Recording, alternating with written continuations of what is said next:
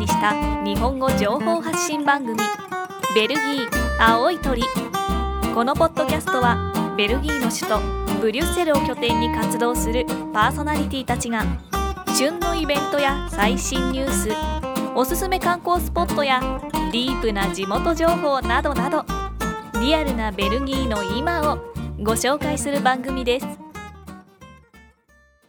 はい、今週も始まりました青い鳥ポッドキャスト。えっ、と我々ですね、またあの欧州の話をしたいと思うんですけども、はい、先々先週に引き続きずっとはい、引き続きの、まして、はい、で今回のお話は、えー欧州最大級の紛らわしさ、欧州理事会と欧州連合理事会の違いは何でしょうか？というところでお届けしたいと思います。はい、今回もまたあのカフェでお届けはい、しています。あのちょっと動きましたね。違うカフェで。はい違うカフェに移動しております。はい、ではですねあの、はい今回その2つの組織についてご紹介したいと思うんですけども欧州理事会と欧州連合理事会なんか同じで名前とっても似てますよねで。すか、うん、ですごい似てるんですよあ、中身もってことですか？うーんまあ何とも言い難いですねその質問に関しては。おわかりました。はい、ですので、まあ、ちょっと皆さんもなんていうかゆっくり慎重にはい、じっくり聞いていただきたいなと思います。了解です。わかりました。えー何かというとですねまず欧州理事会なんですけども英語で言うと The European Council これは加盟国の大統領ですとか、はい、まあ、首相などが集まるサミット会議です。はい、で欧州で一番高いレベルの意思決定がなされる場所です。でブルッセルでは、えー年に4回、えーまあ、3ヶ月に1回ですね。はい、あの政治の舞台のリーダーが集まって欧州全体が向かうべき方向性について EU が取り組むべき課題ですとかはい、優先事項についてお話をするという場所です。はい、で、あの欧州理事会の議長という、まあ、プレジデントがいます。はい、で、あのその人物は2年半の任期で選ばれてこのサミットの話し合いをまとめたりですとかはい、あと対外的に EU 外の世界に対してまあ、代表の一人として活動します。はい、で初代の、えー議長がヘルマン・ファン・ロンパイさん。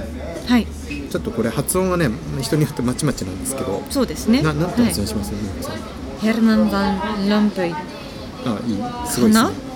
すごい。て思いますけど。格派でしたねいやいやいや全然間違ってるかもしれないので。あのまあまあそうですね。ちょっと難しい、はい、もあのうしかもカタカナ表記とかね、日本語ね。表記に合わせるとなるとね、外国の、は国外の方の名前は難しいですよね。うん、私はなんとなくヘルマン・ファン・ロンパイって言ってるんですけど、はいまあ、で彼はあのベルギーの元首相ですですね。はい、はい。そしてなんと彼は俳句の本を何冊も出していますはい。まあ一つ私あの選んできたのでどうぞ、はいああのじゃあ私私めがいただこうと思います、どうぞ Hair blows in the wind.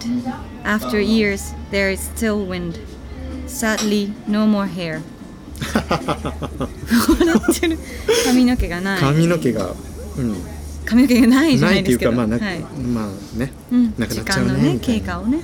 なかなかこれあの俳句っぽいというかやっぱりちゃんと成立まあちょっと自虐ネタ入ってますけど、そうですね。うん。はい。結構他の句もいいんですよ。はい。じゃあもし気になる方はぜひはい。俳句集など。を俳句集 one two。one two？three three も出たな。おー。じゃあそれをチェックしていただいて、出てますので、はい。チェックしてみてください。はい。はいでちなみにですね、はい。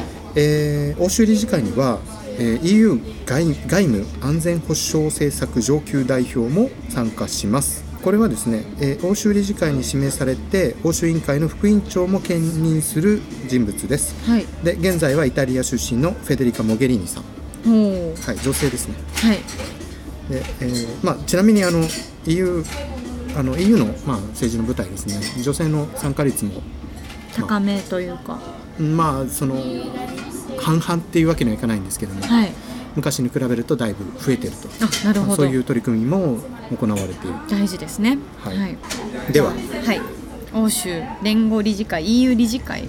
はい、こちらについてご説明したいと思います、えー欧州連合理事会または EU 理事会 The Council of European Union と言われますけどもこちらは国家元首ではなくて、まあ、大臣とか閣僚が集うものです。はい。で政策の分野でグループに分けられます。はい。つまり、まあ、経済担当の大臣たちは、まあ、その同じ経済担当の大臣たちと集まって経済のについての話話をするということですね。はいで、えーまあ、EU の政策について交渉したり調整したりまたは、えー法律や予算の採決をしています。はいで、えーまあ、我々欧州議会の話を、まあ、前回前々回としたんですけども、欧州議会の方で、まあ、あの決められた決められたというか方向づけられたものを OK 出すのがこの機関です。あなるほどなるほど、はい。ここが OK を出しているんですね。そうですね。最終的にここが採択して、それから加盟国にに。という流れなんですけど、はい。はい。お分かりいただけましたでしょうか？はい。ただ、まあ、この申し上げたように欧州理事会と欧州連合理事会っていうのは、まあ、同じ建物をシェアしてますしなるほど。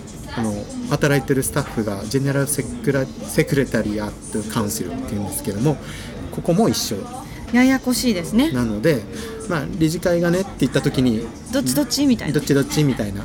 あのですから首脳の方なのかもしくはその閣僚の方。なのかっていうね。でもそこはっきり言っとかないとちょっとどっちの話してるのみたいな感じになってしまうっそうですねてことですかはい。はい。まあ、まあそんなね厳密に考えなくても、まあ、あの加盟国の方から言ってることですあのなんか参加してるものですよっていうふうに考えれば、まあ、それはそれでいいんですけども。ただその欧州理事会ですね。その大大臣じゃなくてあの首脳の方は、はい。どちらかというともう方向大きな方向を決める本当にリーダー的なことをやると。でそのいったものがこういろいろ回り回って法案としてきた時に最終的にその閣僚の理事会であるその欧州連合理事会で OK 出すっていうそのサイクルがね、まあ、それはちょっとやっぱり分けて考えなきゃいけないところなのかなっていうふうに思います。はい。で、えー欧州連合理事会、まあ、閣僚の方ですね、はい。えー大臣たちが持っている5つの権限について、えーお話ししたいと思います。はいお願いします。まあまあ、簡単にですね。1つ目は EU の法律を採択するというはい。ことですね。あ先ほどというかはい。先週とかでもお話ししてた、い。あの内容の流れですね。はいそうです、はい。で第2番目。で加盟国の間の政策を、まあ、強調させる。おーとはいい。うところですね、まあいろんな利害対立があるはい。と思うんですよ。フランスと、例えばドイツのね、はいはい。大臣だったらちょっとちょっとみたいな、はいはい。あなたのところの方が取りすぎなんじゃないの？みたいな話があるじゃないですか、はいはい。そこをこうこううまく調節こう調節してはい。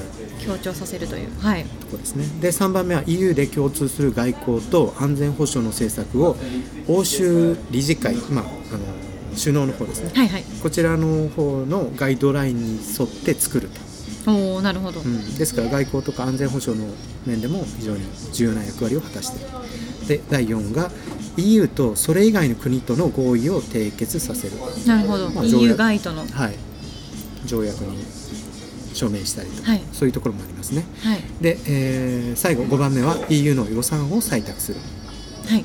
ねまあ、バジェットですね。これはあの EU 議会と一緒に行うようなものです。なるほどわかりました。この5つが主な、主なまあ、権限であり役割でありである。とはい。いうことですね。はい。はい、えーはい。というわけで今回はちょっとさらっとですね、さらっと結構難しいけれどさらっと。はい、欧州理事会。はい。欧州連合理事会、はい。この2つの、まあ、似てるけども違う。違うけれどもちょっと同じな組織の話をいたしました。はいはい、今日はもうさらっと終わりましょう。そうですねそうですね。それではまた来週来週お会いしましょう。はい